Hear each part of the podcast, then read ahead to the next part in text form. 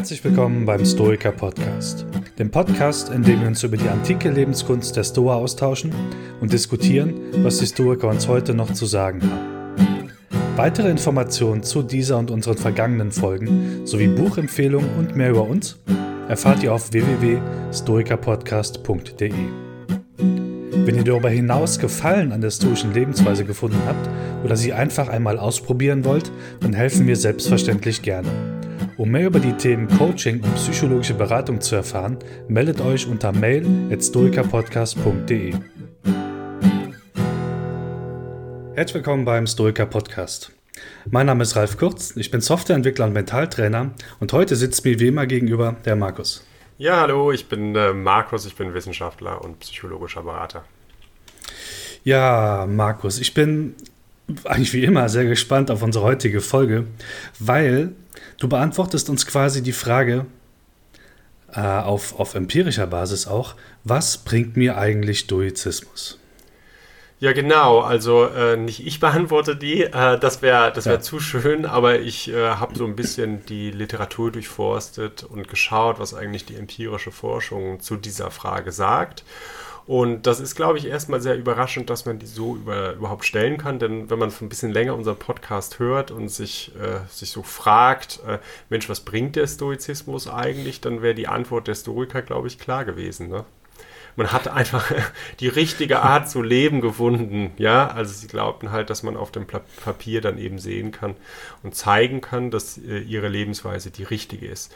Nichtsdestotrotz, und das hatten wir ja auch an verschiedener Stelle schon hier in dem Podcast ähm, mal behandelt, ist es ja so, dass man ab und zu so ein bisschen Aufmerksamkeitsökonomie ähm, betreiben muss, äh, in dem Sinne, dass man Leuten auch zeigen muss, äh, ja, wenn ihr zu uns kommt in die Lebenskunst, dann habt ihr auch was davon davon.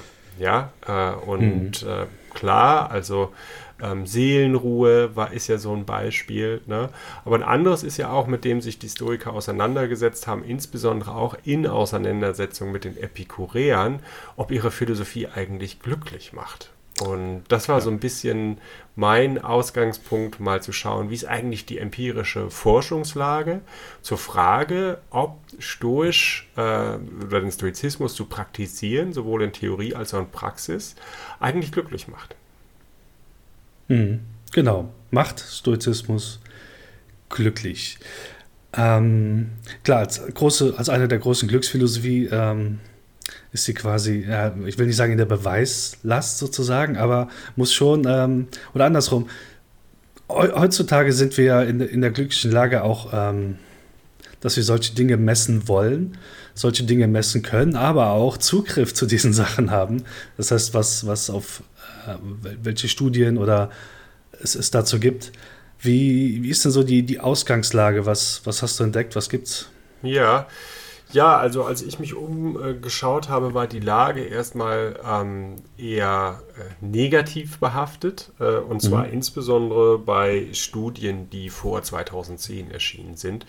Ähm, da geht es vor allen Dingen darum, dass eine stoische Lebensform unglücklich macht, aber in einem speziellen Sinne. Zum Beispiel so, dass sie ähm, zur sozialen Isolation führt ja, hm. oder eben auch dazu, seine Emotionen in einer gewissen Weise zu verdrängen, was wiederum zu bestimmten psychologischen Problemen führt, ja, oder eben, dass der Stoizismus, wenn man ihn praktiziert, ähm, Menschen auswirft, die nicht um Hilfe bitten und alles mit sich mhm. selbst ausmachen und so weiter. Und das wiederum bestimmte Marker sind für Folgeerkrankungen oder psychologische als auch physische Folgeerkrankungen. Und das ist eigentlich ganz interessant, dass man diese, diese Studien hat, insbesondere vor 2010. Und ja, da äh, sind dann auch später Leute aufgesprungen und diese Bewegung des Modern Stoicism, die haben wir ja auch schon erwähnt, aber eben auch andere, die das kritisiert haben. Hm. Und ja, Ralf, was gibt es daran zu kritisieren? Ich glaube, also, was sie sehr gerne hervorheben und was auch in den Online-Communities, aber auch offline häufig hervorgehoben wird, ist diese im Englischen die Unterscheidung zwischen Capital S Stoicism und Lower äh, Case Stoicism. Also Stoizismus mit großem S und Stoizismus mit kleinem S würde man das in Deutschland übersetzen.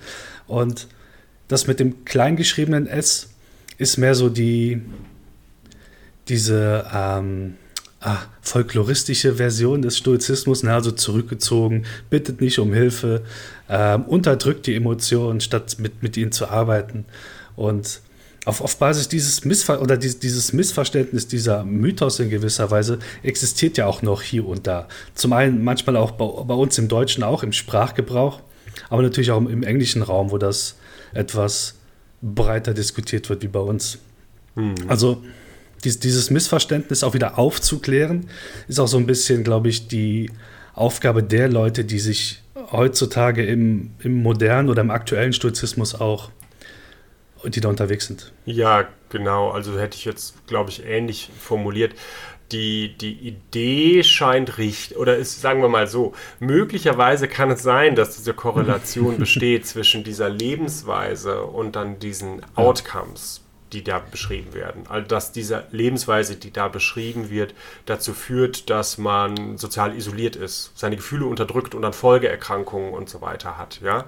ja. Ähm, aber diese Lebensweise, die da beschrieben wird, ist halt nicht die Art von Stoizismus, die wir im Blick haben und vermutlich auch nicht die Art von Stoizismus, die äh, das historische Label äh, mhm. Stoizismus verdient, sondern eher sonst, wie du gerade gesagt hast, Stiff Upper Lip Stoizismus oder ähnliches. Und genau, da ja. haben, glaube ich, einfach ganz viele in der Diskussion darauf hingewiesen, dass ähm, ja, möglicherweise die Korrelationen bestehen, aber dass die sicherlich nicht den ähm, historisch gewachsenen ähm, Stoizismus da im Blick haben, sondern irgendwie mhm. ein anderes Phänomen, wo sie dann das Label Stoizismus draufkleben.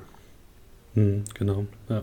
Ja, und das ist eigentlich auch ganz interessant. Ich meine, ein so, so Beiträge, nur einfach mal so einen Einblick zu, zu geben, ne? Äh, die dann diesen Stoizismus oder in der falschen Weise verstehen, die heißen dann sowas wie Big Boys Don't Cry. An Investigation of Stoicism and its Mental Health Outcomes. Ne? Äh, oder Troubling Stoicism, Sociocultural Influences and Applications to Health and Illness Behavior und so weiter. Ne? Also da kommt schon irgendwie diese ja, im, bei Stoikern, da darf man nicht weinen. Da muss man die Gefühle mhm. einfach unterdrücken. Und ich glaube, ich weiß gar nicht, wie häufig wir in diesem Podcast darauf hingewiesen haben, dass das einfach nicht ähm, dem entspricht, wie der ja. äh, Stoizismus tatsächlich mit Gefühlen umgeht. Ne? Ähm, da haben ja. wir auf verschiedene Stellen bei Seneca, bei Epiktet und bei anderen schon, schon hingewiesen, dass das einfach eine Verzerrung des historischen Stoizismus ist.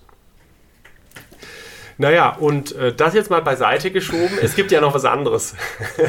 und äh, zwar hat die, die Bewegung des sogenannten Modern Stoicism seit 2014 ähm, eine Veranstaltung äh, gemacht. Und das nennt sich Stoic Week. Und ich glaube, Ralf, du warst sogar mal auf so einer Veranstaltung. Ähm, oder du hast, ist eine Online-Veranstaltung. Das heißt, du warst genau. vermutlich nicht physisch irgendwo vor Ort, sondern du hast die mitgemacht.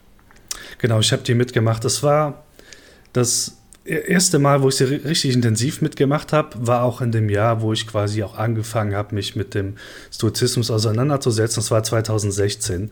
Da habe ich äh, zuerst Marcus Aurelius Selbstbetrachtung entdeckt und dann auf einmal erfahre ich, hey, im Oktober gibt es eine Stoic Week.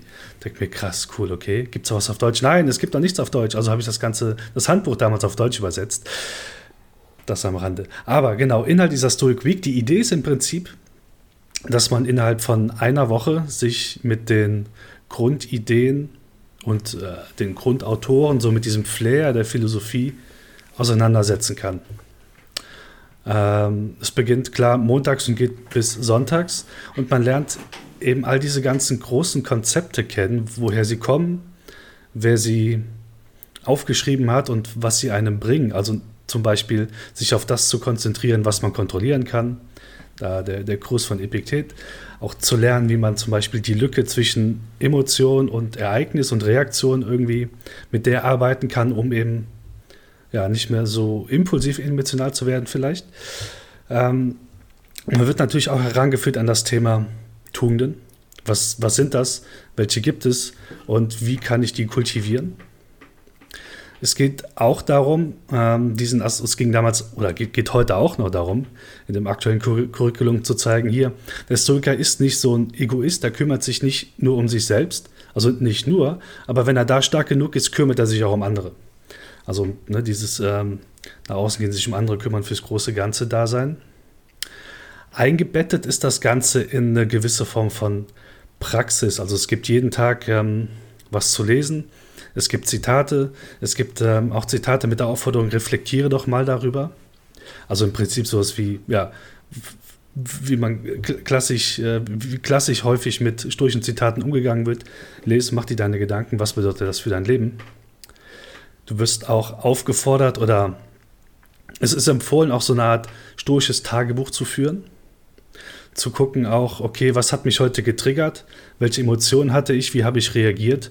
Welchen na, potenziellen Denkfehler aus Sicht der Stoiker bin ich, bin ich vielleicht aufgesessen? Und was kann ich beim nächsten Mal anders machen? Und ähm, seit einiger Zeit gibt es auch gesprochene Meditationen. Also die Idee bei der Stoic Week ist eben dann sich eine ganze Woche damit auseinanderzusetzen und es Stück für Stück quasi anzuwenden, einsinken zu lassen und ähm, zu gucken, wie bewährt sich so ein Konzept in meinem echten Leben. Mhm. Also eigentlich ein Trainingsprogramm, so kann man es, glaube ich, sagen. Ja, schon, ne? ja, Ein, schon, eine ja. Woche mal ausprobieren als Stoiker Genau. leben, äh, das ist die Theorie, wobei, glaube ich, die Theorie dann eher äh, etwas kürzer gehalten wird, aber vor allen Dingen der Fokus dann auf den praktischen Elementen liegt. Genau. Und jetzt für unser Thema ist besonders entscheidend, äh, dass sekundierend zu dieser Stoic Week äh, es einen Fragebogen gab, mit der man sowohl im Vorhinein als auch im Nachhinein äh, testen konnte äh, für sich selber, ähm, wie stoisch bin ich eigentlich. Und dieser Fragebogen, der nennt sich SAPS, ähm, der ist jetzt in verschiedenen Versionen auch schon erschienen. Ich glaube mittlerweile in der fünften Version. Man kann den auch sogar runterladen, frei zugänglich auf der Homepage von, von Modern Stoicism dort unter Research. Und der enthält 60 Fragen. Also ist schon, schon lang, ne? Da muss man Ja. schon mal so, so 15 Minuten investieren mindestens. Und da kann man dann auf einer Skala von 1 bis 7, das ist die, die bekannte Licker-Ratings, ähm, Rating, da äh, bewerten. Von 7 stimme ich in jedem Fall zu, ja, bis 1 äh, ist überhaupt nicht mein Ding. Also stimme ich überhaupt nicht zu.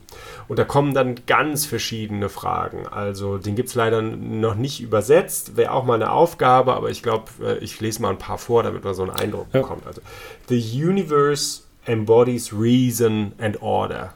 So, ähm, Da haben wir schon direkt eine schöne Frage. Genau, also die Metaphysik, stimme ich dazu mit sieben oder vielleicht doch nicht mit eins, vielleicht hm, drei, ich weiß es nicht genau, so ungefähr. Ne?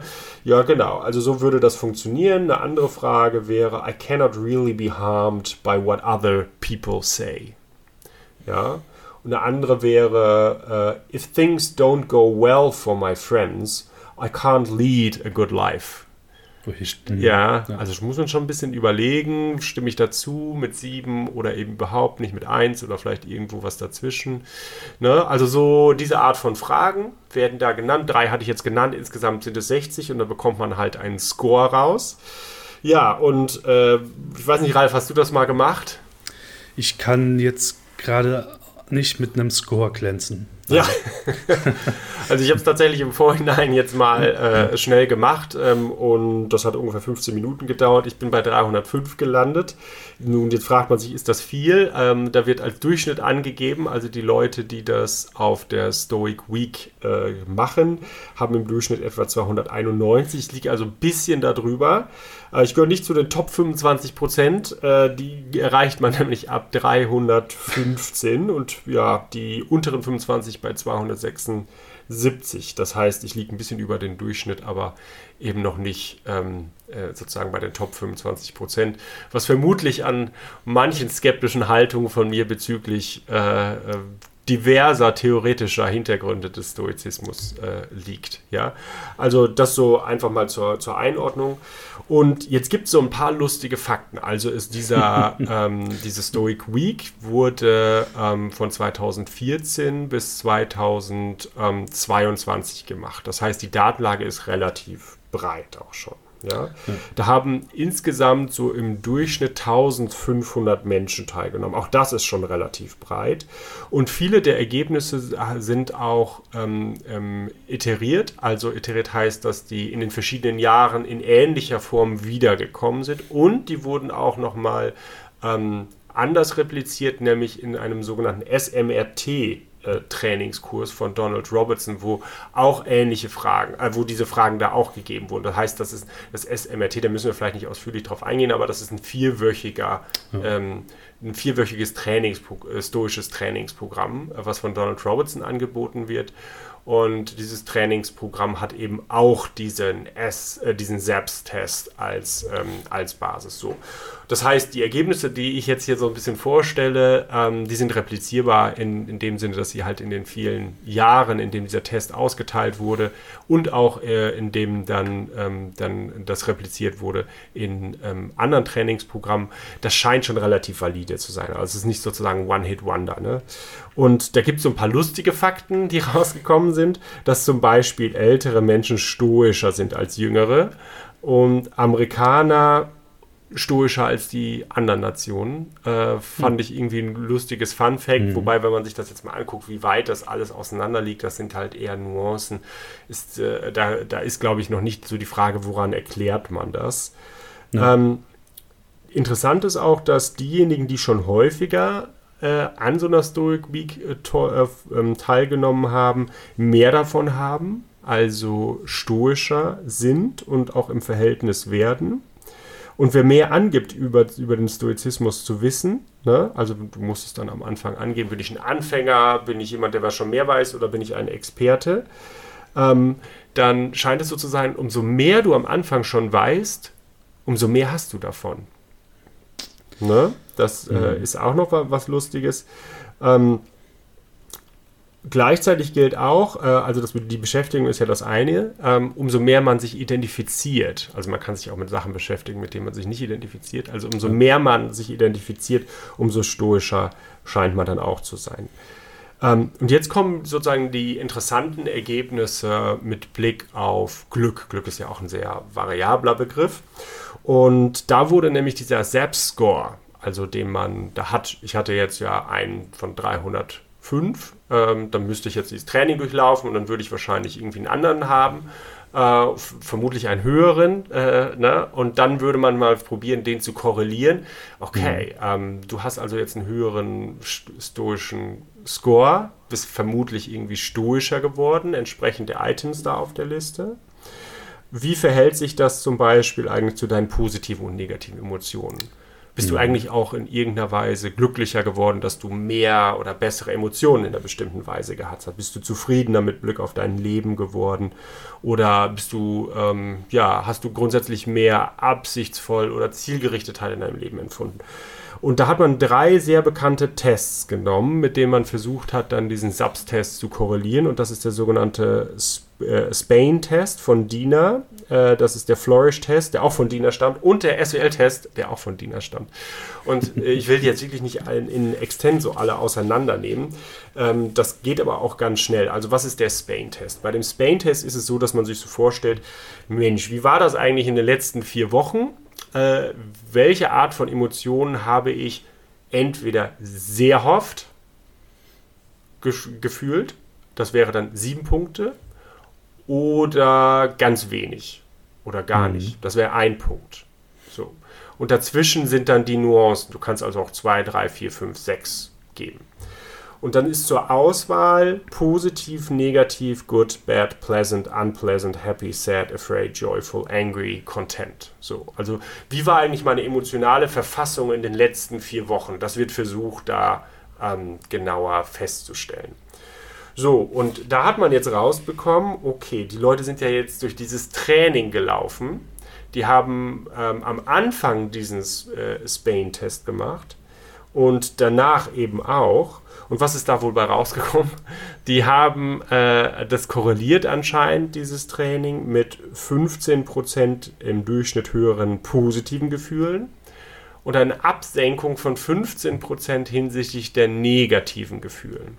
Das heißt, mit Blick auf diese Dauergefühlszustände haben wir da einen Zuwachs in der positiven Bereich und ein, ja, ein Absenken im negativen Bereich. Es gibt dann noch den, den Flourish-Test, den hatte ich ja jetzt auch gerade genannt. Naja, bei dem Flourish-Test, auch um den ganz kurz mal einmal zu erklären, der funktioniert weniger mit Gefühlen, sondern da geht es um seine Abfrage von bestimmten Items. Auch wieder 1 bis 7. 7 ist, ich stimme voll zu, ähm, bei 1, ich stimme überhaupt nicht zu.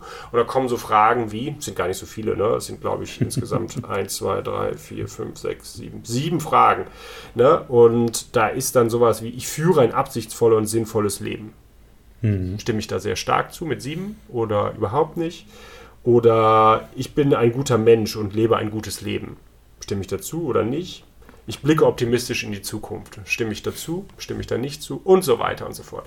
So, und dann kriegt man auch einen Score. Und da hat man äh, festgestellt, dass es da auch ähm, nach dem stoischen Training ein Anwachsen gibt, allerdings nicht so hoch. Der liegt mhm. etwa bei 8%. Also wir reden ja über Stoic Week, ne? wir reden über eine Woche äh, Training. Ne? Und dann gibt es noch den SWL-Test von, von DINA. Äh, das ist der Subjective Wellbeing Test. Der geht auch ganz, ähm, ganz einfach. Da geht es auch gar nicht um Emotionen und da geht es auch weniger darum, äh, ob mein Leben irgendwie gut verlaufen ist, entsprechend bestimmter Kriterien, sondern einfach, wie zufrieden bin ich so. Also wieder 1 bis 7 Likert-Skala und dann äh, guckt man, äh, fünf Fragen sind es nur. In most ways, my life is close to my ideal. Ideal.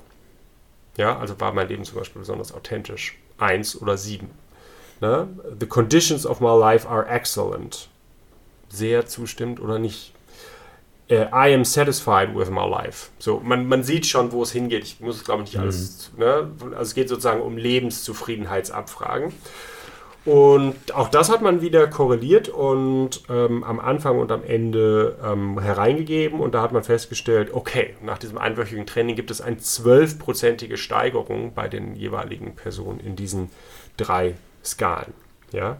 Und das ist so ein bisschen das, das äh, Ergebnis, ähm, dass tatsächlich innerhalb dieser, dieses Bereiches, und Glück nennen wir das mal als Oberbereich, ne? jetzt wissen mhm. wir ja nach, den, nach dieser Durchsicht der verschiedenen Skalen, dass man das differenzieren kann, was Glück heißt, ja. Aber innerhalb dieser drei Skalen scheint es ja erstmal schon ähm, einen Anstieg zu geben. Und das steht ja so ein bisschen auch im Widerspruch zu dem, was man so eigentlich von den kalten, gefühllosen äh, ja. und freudlosen äh, vor allen Dingen Stoikern sagt, ne? Genau, genau. Wenn es auf der einen Seite wundert mich das natürlich, oder würde es mich wundern, dass, dass es ähm, doch auch einen Anstieg in Lebenszufriedenheit, in ähm, in, in, in ja, wie fühle ich, wie glücklich fühle ich mich und wie viele positive Emotionen vor allem ähm, habe ich nach, nach die, oder wie ändern sich meine Emotionen nach diesem Training? Auf der einen Seite wundert mich das eben aus der Perspektive dieses kleingeschriebenen Stoizismus, so hey, naja gut, wenn ich halt mit dem Stoizismus kriege ich quasi meine negativen Gefühle in den Griff oder vielleicht sind sie mir auch total egal, mhm. ähm, dann bin ich vielleicht ja, wie würde man es in einem, in einem Emoji ausdrücken, das Emoji mit dem geraden Mund, also quasi ne, so ohne, ohne irgendeine Form von Ausdruck, aber dass man doch tatsächlich bei einem, um einem als stoisches Emoji zu nehmen, einfach eins nehmen kann, was lacht, weil es ihm einfach insgesamt besser geht, finde ich doch ähm, eine tolle Nachricht. Ja, und man hat sogar noch versucht, dann mehr äh, zu machen in den Folgejahren. Man hat zum Beispiel 2000. Ähm 2021 ähm, versucht, ne, Entschuldigung, 2020 versucht, das mit dem Big Five äh, mm, zu korrelieren. Okay. Das bedeutet, man möchte, möchte ja nicht nur einfach wissen, okay, ich habe hier diesen 10%igen Anstieg, sondern wer hat eigentlich am meisten davon? Was für eine Art mm. von Person äh, ähm, ist diejenige, die am meisten von so einer Stoic Week ähm, profitiert? Und ganz kurz zu den Big Five, das sind bestimmt, ist ein Persönlichkeitsmodell und das setzt halt dabei an, dass diese Persönlichkeitsmerkmale relativ starr sind. Und das wird anhand von fünf verschiedenen Faktoren versucht zu, zu, ähm, ja, zu individuieren, zu beschreiben. Und die fünf Faktoren sind Offenheit für Erfahrungen, Gewissenhaftigkeit, Extraversion, Verträglichkeit und Neurotizismus. Und ja, schwieriges Wort. Und dann gibt es halt äh, innerhalb dieser Bereiche etwas, was schwach ausgeprägt sein kann mhm. oder stark ausgeprägt. Also, wenn wir sowas wie Gewissenheit äh, haben, Gewissenhaftigkeit haben als Persönlichkeitsfaktor, ähm, dann kann der halt schwach ausgeprägt sein. Da bin ich zum Beispiel unbekümmert oder nachlässig. Ich kümmere mich einfach nicht viel. Das kann halt stark ausgeprägt sein, die, der, äh, die Gewissenhaftigkeit. Da bin ich äh, effektiv und organisiert. Oder, ähm, was ja vielleicht dann das schwierigste Wort ist, Neurotizismus. Wenn das schwach ausgeprägt ist bei jemandem, dann ist jemand besonders selbstsicher, ruhig und gelassen. Und wenn das stark ausgeprägt ist, dann ist jemand ganz emotional hebelig und, und besonders verletzlich. Ne? Also so, äh, das ist jetzt so ein Eindruck für diejenigen, die jetzt dieses Big Five-Modell kommen. Das wird in der Psychologie kontrovers diskutiert, das muss man dazu sagen, ist aber in, in, in mancher Hinsicht sehr, ähm, ja, sehr vielversprechend, weil ja gerade äh, diese äh, verschiedenen Merkmale sich über die Lebensspanne nicht besonders ändern sollen. Und mhm. wenn das so ist, dann haben wir natürlich eine Möglichkeit, Personen gut zu klassifizieren. Und dann können wir halt mit Blick auf diesen SAPS auch eben sagen, für wen so ein Training besonders geeignet ist. Und ja, Ralf, hast du eine Idee, was da jetzt am Ende dabei rausgekommen ist? Hm. Wenn ich jetzt nicht in den Text gucke und äh, von, mir, von, von mir darauf schließe, was es mir gebracht hat, ähm, könnte ich sagen, also dem, mit, mit einem Hang zum Neurotischen könnte das schon ein bisschen äh, mehr Seelenfrieden bringen oder mehr Sicherheit bringen. Ja, das ist tatsächlich so. Also für Personen, die ähm, ein schwach ausgeprägtes Merkmal der Gewissenhaftigkeit haben, also die unbekümmert, nachlässig und so weiter sind, die profitieren da sehr stark von, indem sie effektiver und organisierter werden. Mhm. Und Leute, die ähm, besonders stark ausgeprägtes Merkmal im Bereich Neurotizismus haben, also die besonders emotional und verletzlich sind, die, die profitieren da auch vor, von, indem nämlich dann dieser Faktor ähm, schwächer ausgeprägt wird, nämlich besonders, mhm. dass man eben selbstsicher und ruhig wird. Und das war, glaube ich, auch das, was du jetzt gerade äh, beschrieben hast. Ne? Ja. Wobei diese anderen drei Merkmale, also Verträglichkeit, äh, Extraversion oder Offenheit für Erfahrungen, da scheint es keine große Korrelation zu sein. Aber für Personen eben, die äh, besonders unbekümmert, nachlässig, emotional und verletzlich sind, ist so ein ja. Training, scheint so ein Training halt besonders viel ähm, zu bringen. Genau. Wir hatten mal die, die Hörerfrage bekommen, die noch unbeantwortet ist, aber nicht vergessen und in dem Kontext jetzt vielleicht halb beantwortet wird. Es war mal die Frage, was für Persönlichkeitstypen finden Stoizismus eigentlich interessant?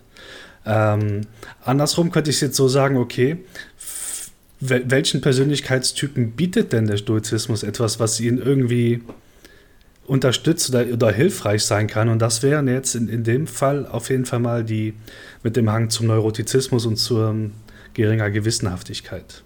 Genau, also so viel kann man, glaube ich, da in der Hinsicht dann schon sagen.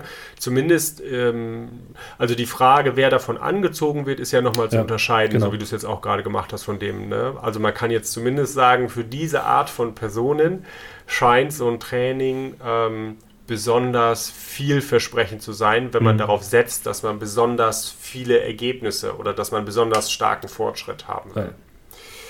Genau, also das, das äh, dazu. Und dann gab es tatsächlich auch noch weitere Versuche, mal zu gucken, okay, also wir machen jetzt die historische Training und der Stoizismus ist ja in verschiedene Bereiche aufgeteilt. Ne? Also mhm. in verschiedene therapeutische. Bereiche, bei Epiktet zum Beispiel. Und da haben wir dann den Bereich, ich mache das jetzt mal mit Blick auf die Tugenden, ne? den Bereich der, der Ethik, der sich jetzt irgendwie mit der Gerechtigkeit auseinandersetzt, die Physik mit der Selbstbeherrschung und dem Mut und eben die Logik, die sich dann meinetwegen mit der, mit der Weisheit und der Vernunft auseinandersetzt. Mhm. Und jetzt hat man mal geschaut, gibt es eigentlich beim stoischen Training, so wie wir das jetzt machen, so bestimmte Bereiche, die besonders davon profitieren, also wo der Anstieg dann so besonders hoch ist. Und das ist tatsächlich auch äh, mal probiert worden, und zwar mit einer Skala, die, die Greg Lopez und Massimo Pigliucci entwickelt haben. Und da ist es so, dass es ein, insbesondere im Bereich Selbstbeherrschung und Mut äh, einen besonderen Anstieg von 15% gibt, im ähm, Bereich dann der, äh, der Weisheit und Vernunft bei 8% und dann Ethik und Gerechtigkeit von 9%. Das heißt, ähm, dieses historische Training, so wie das da angeboten wird, das scheint am meisten Effekte im Bereich Selbstbeherrschung, Mut, ähm, ja, genau, Therapie der Emotionen, so ja, in diesem genau. Bereich mhm. irgendwie zu haben. Genau. Ja. Und dann gibt ja, es. Ja. Mhm. Nee, sag mal ruhig. Finde find ich total spannend, weil das ja der große. ein, ein, großer Punkt eben ist bei den Stoikern, wie gehe ich mit meinen Emotionen um? Und du lernst in der Stoic Week ähm, die Dichotomie der Kontrolle, also was habe ich in der Kontrolle und was nicht und wie entstehen überhaupt Emotionen. Okay, die Basis ist meine Meinung, das, was ich von den Dingen halte. Damit hast du schon zwei Riesenhebel oder zwei Riesentools sozusagen, mit denen man genau in dem Bereich ziemlich wirkungsvoll sein kann. Ja, finde ich gut. Ja. Ja. ja. Ah, jetzt gibt es tatsächlich noch einen anderen Befund und den dürfen wir den äh, Hörerinnen und Hörern überhaupt nicht vorenthalten. Äh, der ist nämlich wirklich überraschend. Und zwar hat man 2017 äh, während der Story, Stoic Week einen Civic-Test gemacht. Und der Civic-Test, äh, der Test ist äh, Charakter. Äh, stärken und insbesondere auch den Kern von Charakter stärken, also mhm. beides eigentlich. So, und was würdest du sagen, wenn man jetzt so ein stoisches Training durchläuft, welche Art der Charakterstärke, wo, wo sagt man nachher, das hat jetzt am meisten gebracht? Ja, bestimmt sowas wie Mut, Tapferkeit, ne, so die Kiste. Ja, genau. Und das, äh, das haben auch wohl die meisten äh, gedacht. Äh, das war tatsächlich nicht so, denn äh, was am höchsten bewertet war Zest. Ui. Und wenn man da so ins Wörterbuch guckt, dann sieht man dann so sowas wie äh, Begeisterung, Engagement, energetisch und so. Ne? Und danach kommt dann auch, auch recht dicht gefolgt Gratitude und Persistence, ne? also Dankbarkeit. Und dann mhm. kommt erst sowas wie Bravery. Bravery und Emotional äh, Awareness. Das heißt aber, bleiben wir kurz hier bei Zest. Ne? Auch das ist ja wieder irgendwie so ein Anzeichen, kalter, gefühlloser Stoiker, der irgendwie alles erträgt und so und keine Emotionen hat. Scheint irgendwie das Gegenteil zu sein, dass zumindest mit Blick auf, diesem Tra auf das Training die Leute sogar besonders emotional engagiert sind danach und besonders energetisch aufgeladen, begeistert und so weiter. Ne? Also ist schon, schon irgendwie überraschend. Ne?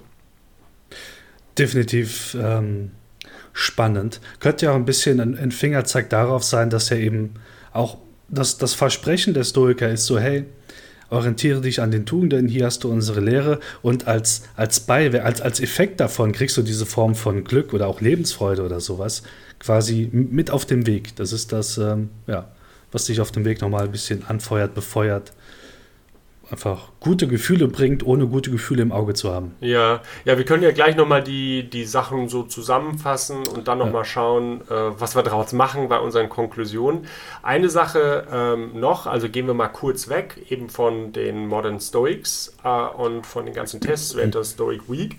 Wenn man sich jetzt noch so ein bisschen anschaut, also es gibt tatsächlich auch in den letzten Jahren so, so Literatur, die äh, hm die sich damit auseinandersetzt, also empirische Forschung. Hier haben wir zum Beispiel einen Text, den fand ich ganz, äh, ganz interessant von McLeland, äh, unter anderem, also da haben noch andere mitgeschrieben, The Effects of Stoic Training and Adaptive Working Memory Training on Emotional Vulnerability in High Warriors. Und Warriors nicht im Sinne von Kämpfern, sondern das sind Leute, die so mit Rumination, also mhm. die mit Gedankenspiralen und ja, sich immer Sorgen machen, irgendwie ja. zu, zu kämpfen haben.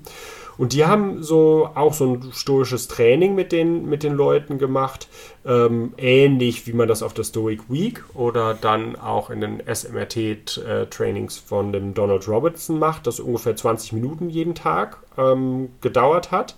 Und was man herausgefunden hat, ist, dass Rumination, also diese Gedankenkarussells und negativen Gedanken, um 18 Prozent bei besonders stark betroffenen Personen, mhm. ähm, ne, also High Schön. Warriors sind das ja, äh, verringert worden ist. Und der Autor ähm, schlägt jetzt am Ende, äh, insbesondere bei der klinischen Anwendung vor, dass man das durchaus ja vergleichen kann mit dem, was so evidenzbasierte Sachen wie CBT machen und man sich auch durchaus überlegen könnte, ob das das nicht komplettieren, ergänzen ähm, hm. oder vielleicht auch ersetzen könnte, je nachdem, wie die Studienlage dann, dann weiterhin weitergeht und weiterhin ausfällt. Aber hier haben wir dann zum Beispiel eine Studie, die das Ganze ja unabhängig von den Befragungen macht, sondern tatsächlich in so einem empirischen Setting und ja. das einfach anwendet auf eine bestimmte Klasse von Personen, nämlich Leute, die sich besonders viel Gedanken machen. Ja, sehr, sehr, sehr spannend. Ähm, klar, dieses ähm, klinischere Setting hat ja den Vorteil, dass man, dass die, dass die Teilnehmer der Umfrage nicht so auf, aufgepumpt sind von dem, was sie gel gelernt haben, sondern es ist schon, glaube ich, ein bisschen ruhiger, cleaner. Ähm, von daher finde ich sehr schöne Ergebnisse. Auch die, die Einfachheit in Sachen, ähm, was man tun, tu, tut, also irgendwie Gedanken erkennen, irgendwie aufschreiben und ähm, das sind 20 Minuten und das minus was waren es, 18, 20 Prozent. Ich glaube, das ist eine tolle Erleichterung für Leute, die tatsächlich mit diesen Gedankenkarussellen und Sorgen beschäftigt mhm. sind.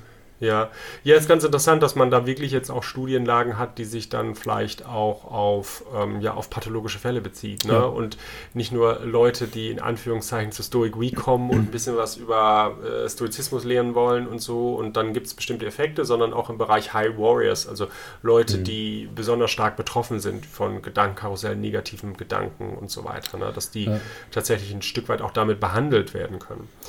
Äh, ich habe mich da auch nochmal gefragt, ja Mensch, äh, das wussten wir doch alle schon, dass das irgendwie was mit Beruhigung zu tun hat oder so. Wo ist denn dieser, was wir auch ganz häufig in dem Podcast ja schon besprochen haben, wo ist dieser positive Aspekt von dem Stoizismus? Es gibt ja auch die Tugend der Gerechtigkeit, also für andere was tun, verbunden zu sein mit anderen und so. Mhm. Gibt es da nicht auch irgendwas und Forschungsergebnisse, das irgendwie zeigen würde, äh, dass es nicht nur geht, dass man gelassener wird und Seelenruhe hat, sondern auch, dass man sich irgendwie verbunden fühlt mit anderen? Anderen. Und mhm. die gibt es tatsächlich. Äh, da gibt es eine Studie von Brown et al. und die heißt Can Stoic Training Develop Medical Student Empathy and Resilience? A Mixed Methods uh, Study. Und da erkennt man ja schon aus dem Titel, worum es da, da geht. Also die haben tatsächlich ein Trainingsprogramm auch wieder auf die Beine gestellt, das ähm, zwölf Tage äh, gedauert hat. Und das ist zwar auf Basis des SMRT-Trainings, ähm, das SMRT ist ja länger, aber die haben auch neue Übungen reingenommen. Insbesondere Übungen, die in SMRT drin, nicht drin sind, also mhm. die Empathie mit fördern ähm, sollen. Schön, ne? ja. Also mhm. Kreise des Hierokles zum Beispiel. Ja. ja? Und was haben die rausgekriegt? Nämlich, sie haben rausgekriegt, dass so ein stoisches Training äh, nicht nur bei ähm, Gedankenkarussellen helfen kann, sondern auch besonders die Empathie und Empathiefähigkeit, aber auch die tatsächlich empfundene Empathie zu anderen besonders zu, zu steigern. Spannend. Ja. Und das war natürlich jetzt mit Blick auf einen bestimmten Personenkreis, nämlich Medical, Medical Students. Ne? Ja. Also müssen wir immer vorsichtig sein mit der Verallgemeinerung und so. Aber das scheint irgendwie schon Hinweise zu geben, wenn man sowas richtig anlegt, kann man damit auch Effekte in diesem Bereich haben. Und ja, das ist so ein bisschen das, Ralf. Ähm, äh, ich hoffe, ich bin da jetzt nicht zu schnell durchgebrettert und das war einigermaßen verständlich. Das war so die, die Studienlage, die ich gefunden habe, was die empirische Forschung und die Effekte eines stoischen Trainings angehen. Finde ich super. Ich finde auch den letzten Punkt super.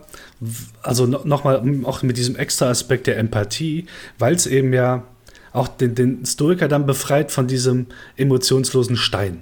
Ne? Also klar, klar, dass welche Emotionen haben kann, ist okay, aber dann, dass es tatsächlich auch auf, auf andere überschwappt oder von anderen auf einen überschwappen kann und dass das okay ist, finde ich nochmal eine bedeutende, eine bedeutende Nuance an dieser, an dieser letzten Studie. Und ähm, ja, das, das, wenn wir das zusammenfassen, würde ich sagen, wow. ja, genau. Ja, hätte man so jetzt vielleicht irgendwie nicht gedacht. Und ja. ich glaube, da kann man halt auch einen Selling Point draus machen. Natürlich ja. wissen wir alle, die jetzt schon länger mit dem Stoizismus vertraut sind, dass die positiven Gefühle nur ein Nebeneffekt sind und ein präferiertes Indifferentium. Aber wenn man sich abgrenzen muss von anderen ähm, Philosophien. Also wenn die Epikureer sagen, ja, wenigstens haben wir ja Glück. ja, also äh, wenn ihr zu uns kommt, dann machen wir euch glücklicher. Ja, also äh, ja. da können die Stoiker sagen, ja, wir auch, aber uns geht es gar nicht darum. Ne? Also da ist diese Opposition zwischen den Positionen, also zwischen den Stoikern, die gar nichts irgendwie anscheinend mit dem Glück zu mhm. tun haben, und den Epikureern, die sozusagen die Glücksphilosophie par excellence ist, die, da schrumpft ein wenig dieser, ähm, ähm, ja, die, der Graben zwischen denen. Ja. Und das finde ich eigentlich ja. ganz interessant. Äh, wir können das ja nochmal zusammenfassen, ne? Dann, weil das jetzt ja auch irgendwie so viel war. Also es ist jetzt so, es scheint ja so zu sein, dass dieses stoische Training mit weniger äh, negativen Emotionen korreliert. Das war der Spain-Test, mhm. äh, dass der, das stoische Training bei der Stoic Week zufriedener mit dem eigenen Leben macht. Das war der SWL-Test. Und mhm. es fühlt sich für die Teilnehmer zielgerichter und absichtsvoller an. Das war der Flourish-Test. Ne? Und das ist jetzt mehrfach bestätigt worden in Stoic Weeks von 2014 bis 2021. Wie gesagt, im Durchschnitt 1500 Teilnehmer, das ist auch schon was. Und es gibt nicht nur diese interne Kohärenz, sondern man hat das dann auch korreliert mit anderen Tests, die man auch reingegeben hat. Es gibt zum Beispiel so einen 5-Item-Test der WHO, wo man auch nochmal so Glückszustände mhm. testet. Und dann kriegt man tatsächlich was ganz Ähnliches raus wie mit den anderen Tests. Ne? Ja, und diejenigen, die so Probleme mit emotionaler Stabilität äh, haben und verletzlich sind, das war ja dieser Big Five, diese Big Five-Geschichte, äh, und besonders stark auch im Bereich ja ausgeprägt dann sind zum Neurotizismus, die scheinen am meisten davon zu haben vom Training. Mhm. Also das sind die Personengruppen, die da am meisten von, von profitieren. Ja, äh, und ähm, es scheint so zu sein, dass das viel im Bereich Selbstbeherrschung und Mut sich abspielt bei diesem Training, dass da einfach ein großer Anstieg ja. da ist. Aber nichtsdestotrotz, äh, Zest, sage ich nur, Zest. Ja, ja? das ist der also Hammer. das ist der Hammer. Stoiker scheinen sehr äh, begeisterte Menschen zu sein, zumindest wenn sie trainiert haben, stoisch zu sein. Mhm. Und energiegeladen, ja, äh, genau. Ja, das ist so ein bisschen, äh, bisschen das. Ähm, man hat dann auch über den Tellerrand hinaus äh, geschaut. Das ist das, was wir jetzt letztens hatten mit diesen Studien dazu, ne, an den Medizinstudenten. Also Empathiefähigkeit war irgendwie das eine Stichwort. Und das andere Stichwort war ja die ähm, High Warriors, ähm, wo man dann ja. versuchen könnte, so ein stoisches Training auch äh, komplementieren mit CBT-Methoden und so anzusetzen. So jedenfalls die ähm, Autorinnen und Autoren der, der Studie. So, also buntes Feld an empirischer Forschung zum Stoizismus, ja. Da soll noch mal einer sagen, das hätte keine Effekte. Def definitiv. Und ja, Genau. Und auch nochmal der Hinweis, dass je nachdem, wo Stoizismus vorkommt, muss man halt wirklich gucken, ist es jetzt dieses kleingeschriebene Stoizismus oder ist das das, was, mhm. was wir hier behandeln, um das auch einordnen zu können, sage ich mal. Aber sieht super aus, klingt ja. genial. Also ich, ich, danke dir für die, für die Mühe, diese Übersicht äh, uns zu erstellen. Ja. Ähm, das eine oder andere werden wir auch verlinken. Ja, das sollten wir vielleicht ohnehin machen, dass, wir, ja. dass die Leute da auch mal reinschauen können. Ich meine, das meiste findet sich auf der Homepage von Modern Stoicism. Die genau. haben halt sehr ausführliche Reports ihrer äh, Questionnaires, ihrer, ihrer Fragebögen und so weiter und der Auswertung Interpretationen gemacht. Die beiden Studien, die ich jetzt zum Schluss genannt hatte, finden sich auch auf der Homepage zumindest verlinkt. Also da ist so eine große mhm. Ressource äh, Resources ähm, ähm, Datenbank angelegt, wo man da das schauen kann.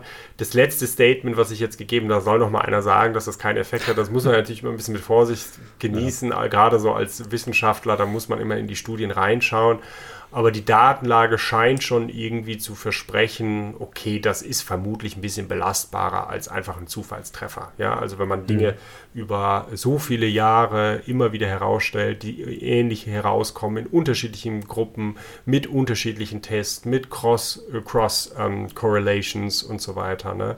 Ähm, da scheint schon irgendwie was dran zu sein. Super. Finde ich auch ein tolles Schlusswort, so in der Richtung, dass wir die empirische Studienlage zu den Stoikern hinreichend erörtert haben an der Stelle, oder?